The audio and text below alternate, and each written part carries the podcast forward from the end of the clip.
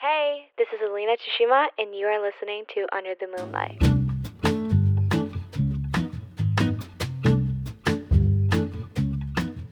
テスティング、1、2、3聞こえるかなどうだろう久しぶりに今日はあのポッドキャストを録音してるからちょっと緊張してる Welcome back to another episode of Under the Moonlight ホストの津島エリーナです 多分私のポッドキャストを聞いてくださってる方たちは YouTube とか見てくれてるのかな？どうだろう？はあもうさっきも言ったように久しぶりにさ今日撮ってるからどうやって話せばいいかわかんない。ちょっと慣れてないから。えー、そうだね。前にエピソードを更新してからすごい経っちゃってると思うの。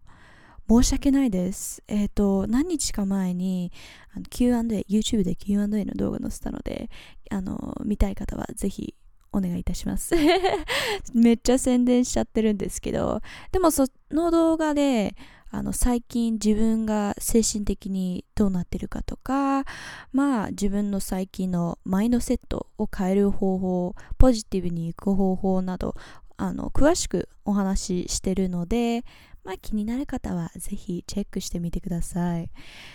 でねまあそれとまあ内容は一緒なんですけどここ数ヶ月自分になんだろう100%じゃなくて全然なんだろうこのポッドキャストアンダー・ムーンライトではさよくみんなから質問をいただいたりなんか相談に乗ってそれをなんかなんだろう質問に答えていくみたいな感じだったと思うんですけど自分がアドバイスをあげれる立場じゃないというかそのアドバイスをあげれる状態じゃなかったんですよね。もうなんだろう。100%自分のことを愛せなかったしうーんなんか難しい。おあらごめんなさい。アラームが鳴ってしまった。聞こえたかな？どうだろう？今と比べると本当にちょっと精神的にやばかったなって思ってる。ごめんちょっと待って喉乾いたから今豆乳飲んでるんですけど一口ちょっと飲みますね。ASMR もう毎回さあのエピソードさ撮ってる時 ASMR 含んでると思うんだけど。まあいいやいきます。Oh that was so bad. I'm so sorry.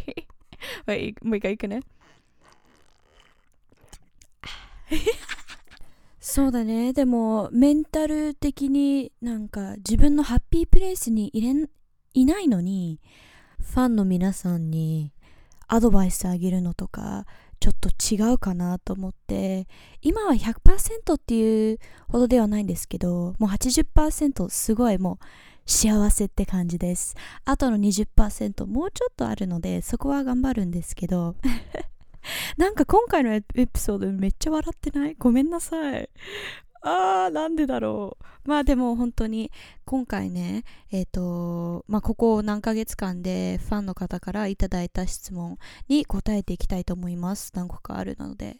でね、そういえば私のポッドキャスト、みんなさ、あの Spotify のさ、2020 Wrapped っていうあの2020年で一番聴いてる曲とかポッドキャストが見れたりすると思うの。Spotify ユーザーは。で昨日インスタとか見たらもういろんな方にタグされててストーリーの方にも載せたんだけど一番あの私が一番見てたお聞いてたか。私が一番聞いてたポッドキャスト Under the Moonlight だったよとかもう嬉しいです。ありがとうございます。もうめっちゃ声震えてない？ほらまた笑ってる。なんだろうね。今日すごいいい気分なのかな。まだね朝の9時なんでこっから一日始まるからもう本当に今日すごいハッピーな日なんかテンションが高い日かどうかわかんないけどまあ今のところ結構テンション高いね。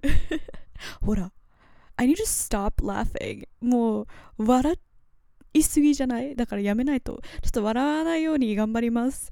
でももう本当に、あの、私のトップ Spotify キャスト、え？違う、Spotify キャスト私のトップポッドキャスト Under the Moonlight with Elina Tsushima ストリーミング時間98分とか138分とかえそんな聞いてくれてんの？嬉しいと思って。もう最近全然投稿してなくて皆さんに申し訳ないなと思ってたんですけどそれでも私が私のポッドキャスト Under the Moonlight がトップナンバーワントップ1って言おうとしたんだけどナンバーワンになってるって聞いてもう本当に嬉しいです。ありがとうございます。もっとこれからもたくさん更新しようと思ってるんだけど前からそう言ってたんだけどでも今精神的にいいところにいるというかまあ英語で言うと I'm in my happy place. I'm mentally doing well なんだけど日本語で直訳するとちょっとおかしいから日本語おかしかったらごめんなさい。まあいつもおかしいけどね。Nothing new. Oh my god. I am laughing again. 笑わない。ちょっと笑わない。喋れな。笑わないようにちょっと一回深呼吸深呼吸って言った？Oh my god また笑った。やばい。もうまあいいや。多分これからもずっと笑っちゃうと思うけどしつこかったらごめんなさい。あと今ちょっと朝早いじゃん？朝9時って早いかな。私的には早いの。Oh my god で声がちょっとハスキーみたいな感じに聞こえるの。ハスキーな声とか大好きなんで全然文句言ってるってわけじゃないんだけどいつもと違ってたらごめんなさい。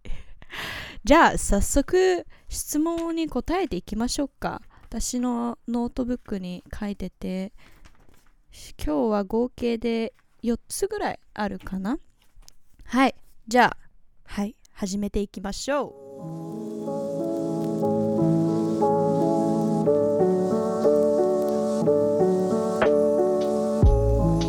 はい。じゃあ question number one YouTube、TikTok、Instagram、Spotify などイリーナが更新されたものは欠かさず見ています。Oh my gosh! ありがとうございます。めっちゃ嬉しい。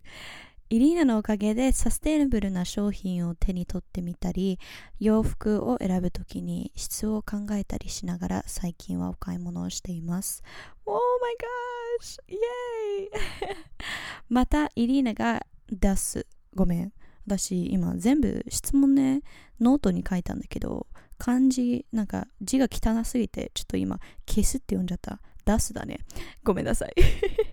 また、イリーナが出す Spotify のポッドキャストを聞いて元気もらったり、えっ、ー、と、前向きな気持ちになります。ありがとうございます。こちらこそありがとうございます。私が今回 DM を送ろうと思ったきっかけは、ポッドキャストのリクエストを DM でもできると聞いたからです。私は昔からずっと不安なことがあります。それは自分の将来の夢が叶うかが心配です。ちなみに私の将来の夢は歌手です。一緒だね。どうしたら夢に近づくのかもわからず、ボイストレーニングを受けているものの、下手くそにしか感じなくて、将来のことを考えるばかりです。なので、イリーナ、あ、なので、もしイリーナの将来の将来のことが不安になった時にどうしてますか？少しでもいいのでお話を聞いてみたいです。よろしくお願いいたします。まずはじめに、もう質問、素敵な質問してくれてありがとうございます。すごい共感できる。私もね、えっと、将来の夢、アーティストになることで、まあ、日々いろいろと練習、歌の練習とか、あと、キーボードでなんか、あの、弾きながら歌頑張ったり、音楽理論の勉強とかしてるんだけど、あと、YouTube の方でも、あの、メインチャンネル、じゃないんだけどミュージックチャンネル作っててそちらの方ではカバーとか載せてるんだけどそこまで頻繁に載せてないんですよね。理由はまだ自分に自信がないからです。もう人前で歌うの慣れてないしまあうんどう歌ってる動画をそこまで載せてない。なのにもかかわらずアーティストになりたいっていうちょっとおかしいよね。でもすごい気持ちわかる。将来の夢に向けて日々頑張ってるけどなかなか自信がつかないし不安ですね私も。でもなんかいつもちょっと困ってる時は私週2ぐらいで歌のレッスン受けてるんですけどいつもボーカルの先生にアドバイスもらったりしててお、oh my god ごめん。唾が。で少し前にそのボーカルコーチにちょっとあのバランスする方法を知りたいってあの聞いてみたんですけどその時に言われたアドバイスを皆様にシェアしますね。あの将来の夢がアーティストだからこのアドバイスを聞かないといけないってわけじゃなくてもう将来何やりたいかはもう関係ない。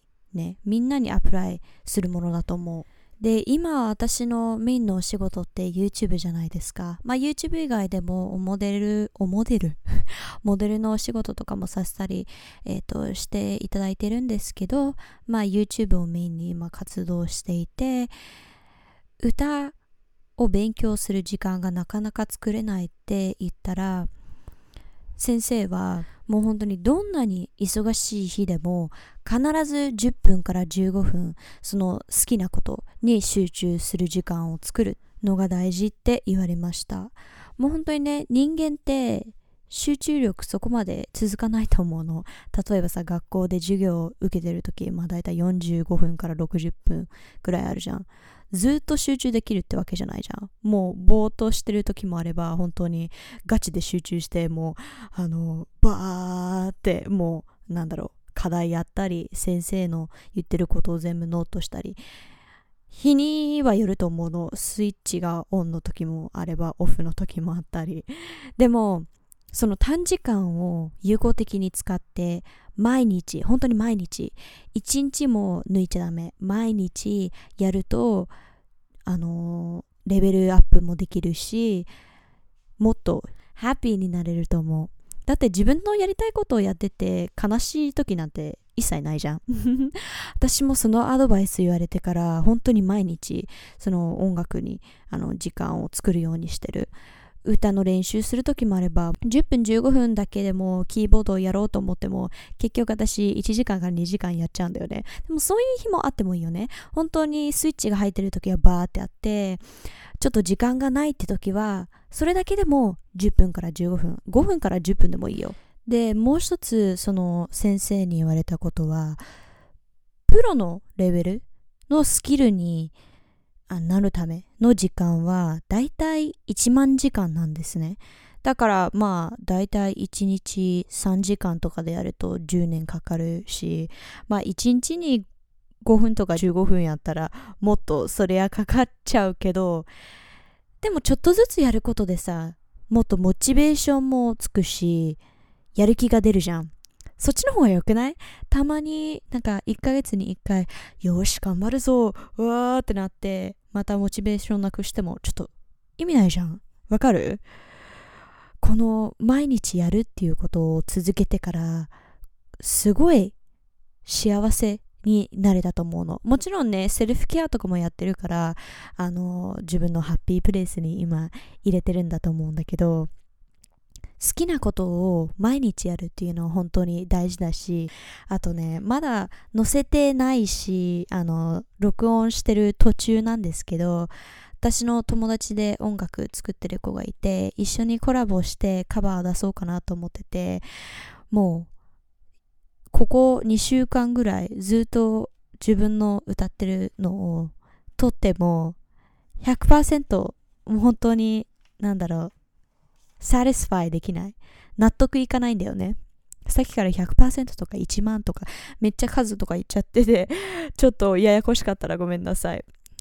でもね、めっちゃ練習して歌取ってボーカルのコーチに見せてあのフィードバックとかもいただいたりしてそれでもうこれ好きじゃないって思うのでもその一緒にコラボしようと思ってる子に聞かせたら、え、めっちゃいいよとか言われて、なんかそういうコンプリメント、なんだろう？コンプリメントって何て言うんだ？ちょっと待って。褒め言葉かな？もういただいて、それで少し自分に自信がつけたかなと思うの。だから、もし歌やってるのであれば、友達とか、あの、親とかでもいいけど、見せるのって大事だと思う。自分で、あ、これ良くないって思ってる時こそ、他の人とかが聞いたら、え、何言ってんの？これめっちゃいいじゃんっていう場合が 多いの。で、あともう一つ重要なことは、多分、あの同じ夢を持ってる人と一緒にいることが大事かな私の親友のローリン絶対聞いてないと思うけどちょうど明日？会うかな？そうだね。いつも会う時に将来の夢の話とかしたりして必ずねあのまあ普通にプライベートであのハングアウトとかしてる時は普通に恋バナしたりそのさっきも言ったように将来の夢とかの話もするんだけど3ヶ月とか4、5ヶ月まあたまに一緒になんかミートアップしてダンスお互いのダンスの動画とか撮らないって言うの私が。なんか彼女もインスタとかに載せるための動画を撮ってあげたいと思うし私も歌が好きになる前まではダンスが大好きだったんですね。今はどっちかどちらかというともう歌で仕事したい。アーティストになりたいって感じなんだけど、歌プラスダンスできたらもう最高じゃん。ダンスも未だにもう本当に好きで、毎日 YouTube でダンス動画とか見てるぐらいでもっと上手くなりたいので、まあ、ローリンに、あの、まあ、コツとかアドバイスとかももらって、はい。あともう一人仲いい友達のジュン。ジュンもすごい歌が上手なの。だから、また近いうちに会って、お互いなんか一緒にカバーしたり、あと、なんだろう、私が録音したものを聞かせたりして、なんかフィードバックくれる？みたいな感じに言ったの。多分そういうのをやるのが本当に大事だと思うな。ものその将来の夢に向けて頑張りたい時はねもちろんね趣味が一緒じゃない方たちと一緒にハングアウトするのもめっちゃ楽しいと思うのでもそのさっきあの質問してくれたように将来の夢を考えるばかりでもう下手くそにしか聞こえないって時には自分と同じパッションを持ってる人たちに囲まれるといいと思いますみんなね、将来のことが不安っていうのはしょうがないと思う。本当に inevitable だと思うの。ごめんね、全部言葉さ、英語でしか出てこないっていう。だから、ちょっと inevitable 英はちょっとタイプイン今するわ。で、今調べてみたんだけど、こうやって出てきました。で、避けれない、逃げれないとか、まあ当然って書いてあるんだけど、そうじゃない？不安な気持ちになるのってみんなそうだし、絶対もう一切私不安になんないよっていう人いないと思うの。そういう気持ちがあるからこそ、あ、じゃあ、違う考え方にするにはノートとかでもいい私はよくノートで書いてるんだけど今の気持ちを書いてその気持ちを変えるにはどうすればいいか何を日々何をすればいいかってはい書いてなんか言葉で書いてみると本当に今の自分の気持ちがわかると思うの。携帯でもいいけど個人的にはペンで紙に書くともっと自分の本当の気持ちが出せると思うの。なので皆さんもやってみてください。これいいアドバイスなのかどうかわからないけど。はい。次の質問に入っていきましょうか。じゃあごめんね長くなっちゃって。イリーナ、こんにちは。こんにちは。いつも YouTube 楽しく拝見しています。ありがとうございます。ポッドキャストは勉強しながら聞いています。おー、すごいね。私、一度にさ、いろんなことできないから、私には不可能なことです。ね。はい。ちょっと関係ないけど。相談です。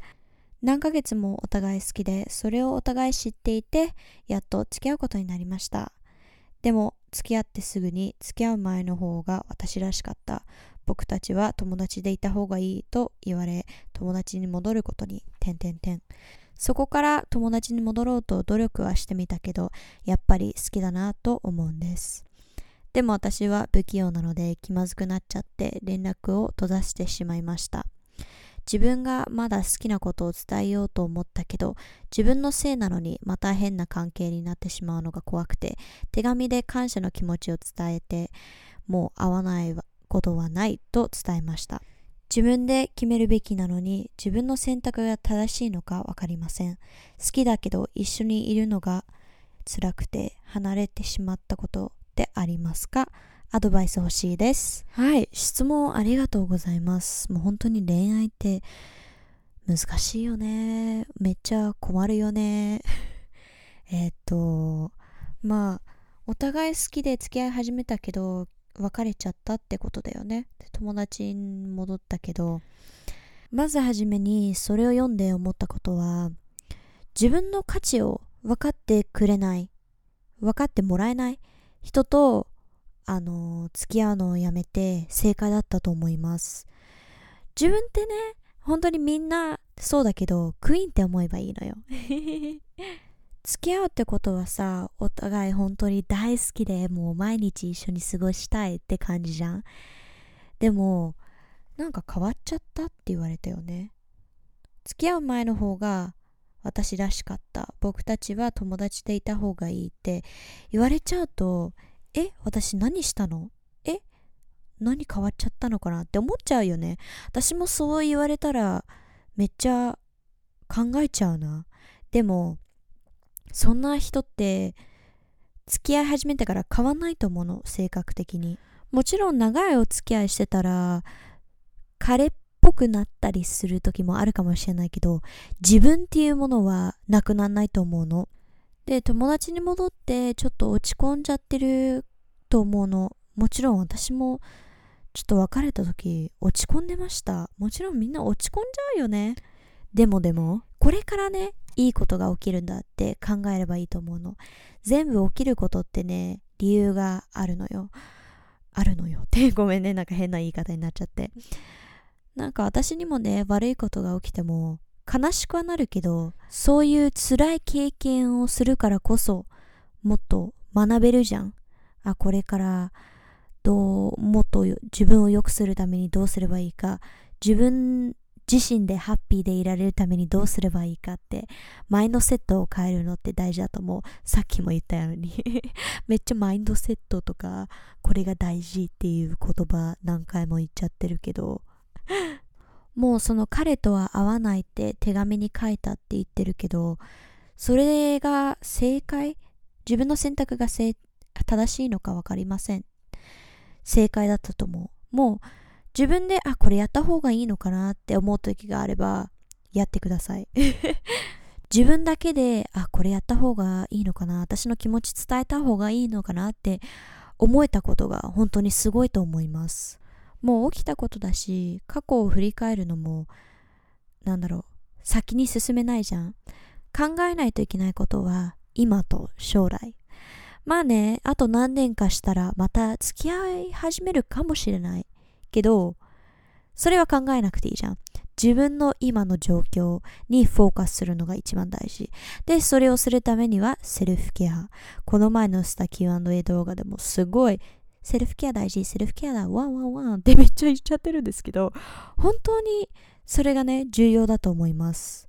セルフケアってフェイスマスクとかネイル自分でマニキュア塗ったりあとは顔のマッサージしたりフェイスミストしたりそういうのもあったりするんですけど一番自分にいいセルフケアは心の磨きをすることかな。正直に言うと元彼と別れた後はすごい辛かったです私も。離れるのが難しくてよく会ったり友達として会ってまあキャッチアップしてお話とかしてたんですけど個人的にはなんか私ムーブオンしてないわって 気づいてまだ好きっていうところはあるってはい思って自分にフォーカスしたいって気づき始めた時にやっと進めたってなんか move on って言うんですけど英語で。その人のことからその人のことから離れるっていうよりもはもっと自分を好きになれたかな？他の方も好きになるっていうのも大事だよね。自分のことをもう大好きっていうレベルにならないと付き合うのは難しいと個人的には思います。だから今必要なことは自分にフォーカスして彼のことは考えない。もう連絡取らない時点でもう大きなステップができたと思いますなのですごいです尊敬しますめっちゃ 私もそれ気づくのに結構時間かかったね。もう仲いい友達とかみんな知ってると思うけど 今私がアドバイスあげるとしたら、もう本当に自分に厳しくしすぎないことかな。自分のせいで恋愛がうまくいかなかったって思わないでください。初めに言ったように、もうあなたはクイーンなので、そういうスペシャルトリートメントをしてもらう人を探すしかない。探すのもなんかめっちゃ簡単に言ってるけど、私も実際に探せてない。まあ今話してる人とはどうなるかわかんないけど、まあうまくいったらそれはそれでいいけど、うまくいかなかったら、まあこれは人生のレッスンだって思えばいいし、それで知識が増えるじゃん。win-win 英語で win-win situation って言うんですけど、どうなるにつれ、人生というゲームに勝ててるっていうのかな？前向きに全部考えていけばうまくいくと思うので、はい、頑張ってください。お互い頑張りましょう。恋愛ってもう本当に難しいよね。困るけど、まあまあまあまあまあ、一番初めにすることは自分を愛することなので、それがね、うまくいけば他の方との恋愛も絶対うまくいくので、イェーイ 次の質問。こんにちは。いつも SNS、YouTube、ポッドキャストチェックしてます。ありがとうございます。イリーナからインスピレーションを受けてビジョンボードを作ったり、いろいろノートに書き留めたりしてます。なんて嬉しい。うそこで自分について新しく発見したこともあるけど、私はチャレンジしたいと思ってることが多くて、てんてんてん。将来何を選択するか迷っています。心理学を通じて誰かをサポートしたい。大好きなファッションに携わりたい。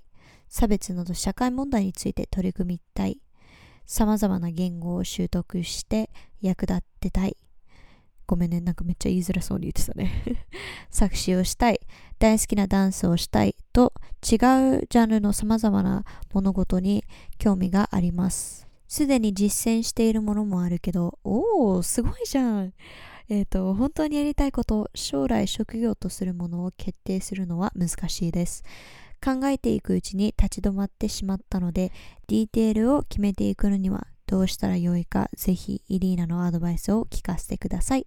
これからも更新楽しみにしています。Love you. Love you too! すごいいい質問だね。ありがとう。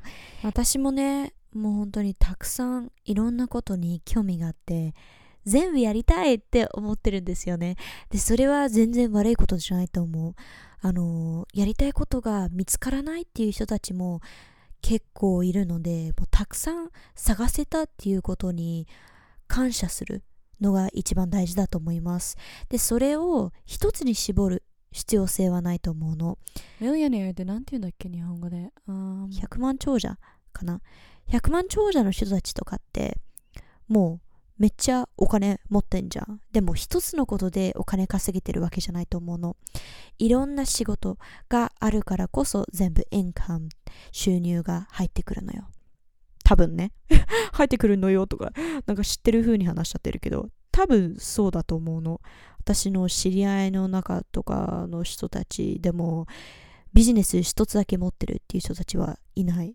みんな3つとか4つ持ったりしてて、サイドサイドのお仕事、YouTube やったりしてる人たちもいて、私は今 YouTube メインにしてるけど、メインなゴールは初めにも話し話したようにアーティストじゃん。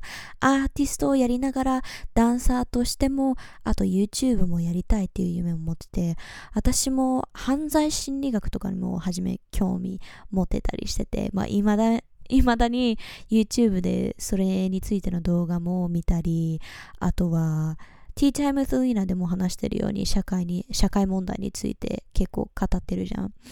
まあそれは YouTube のお仕事に担当されるのかもしれないけど、スピーカーとしていつか、あのまあスピーチとかをやりたいなっていう夢はあります。それでディテールを決めていくのには、今喋れない。ディテールを決めていくにはどうしたらいいか聞いてくれたんですけど、うーん、どうだろうな。どの順番で何を達成したいかってまず自分で決める必要性があると思いますこれは何年も勉強しないといけないから徐々に頑張っていくでもこのやりたいことはもうすぐすでにできるから一番初めに取り組めようとか取り組みようとか。ごめんね。これもねノートを使ってあの自分で書いてみるといいと思います。もう何してもノート使ってるね私。あの歌の練習する時も同じノートに全部歌詞書いてその曲を分析したりしてるんですけどそれプラス自分の目標も書いたり自分の気持ちも書いたり別にノートを分けてやる必要性はないと思う。全部一緒のノートに私は書いちゃってるんですけどまあそうだね。実際に自分の言葉で書いてみるともっとクリアなアイディアが湧いてくると思います。なので一回それでやってみてうまくいったらぜひ私に言ってください。インスタの DM とかでもいいので。あのインスタの DM 返信とかできないんですけどメッセージは全部読んでるのであとあの全然Under the Moonlight のポッドキャストの E メールでも大丈夫です。よろしくお願いします。うまくいくといいね。じゃんじゃんじゃん。おえ、今の低くない？じゃん。まあいいや、最後の質問に答えていきたいと思います。ハロー。はい。いつも Under the Moonlight 聞いてます。最近新しいエピソードを出すと聞いて E メールを送りました。わお、ありがとうございます。3ヶ月前に新しい人と話すようになりました。今は同じ国にいないのでまだ会えてないのですがよく好きだ一緒にいたいなどよく言われます わかるでも先週急に彼から返信来なくなって全部メッセージも既読無視されてます。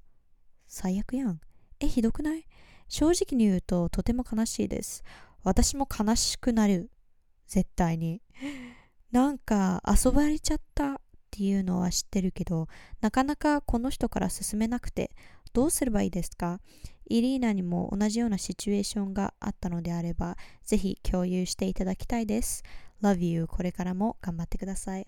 I love you too ありがとうございます。いつも応援してくれて。同じような状況になったことありますよ。ご英語ではね ghosted っていう I got ghosted by this guy って言うんですけどゴーストってさお化けってことじゃん。幽霊。だから急になんだろう。消えてしまったっていう。もう早く付き合いたい会いたい大好きとか言ってるにもかかわらず急に返信来なくなったり既読無視されるのってなんかよくあるパターンだよね。ああいうプレイヤーの人たちがやるやつだよね。ムカつく。でもそういうの私にも起きたことはあります。それで悲しくなってえなんで？私からまたメッセージした方がいいのかな？って思っちゃうけどダメです。それやったら NG その時間なんだろう自分にフォーカスする時間があるからこそそういう時に一緒に言いましょう。セルフケアをやるのが一番大事です。だって会話を終わらせたのがあっちじゃん。なんで私が始めないといけないのってなるじゃん。始めても多分返信来ない場合がある。でもそういうね男の子たちって絶対戻ってくるのよ。必ず。もう本当に boy. You're just a boy. もう男の子なんだよねそういう人たちって。でも私たちクイーンみたいな人たちに必要なのは男性。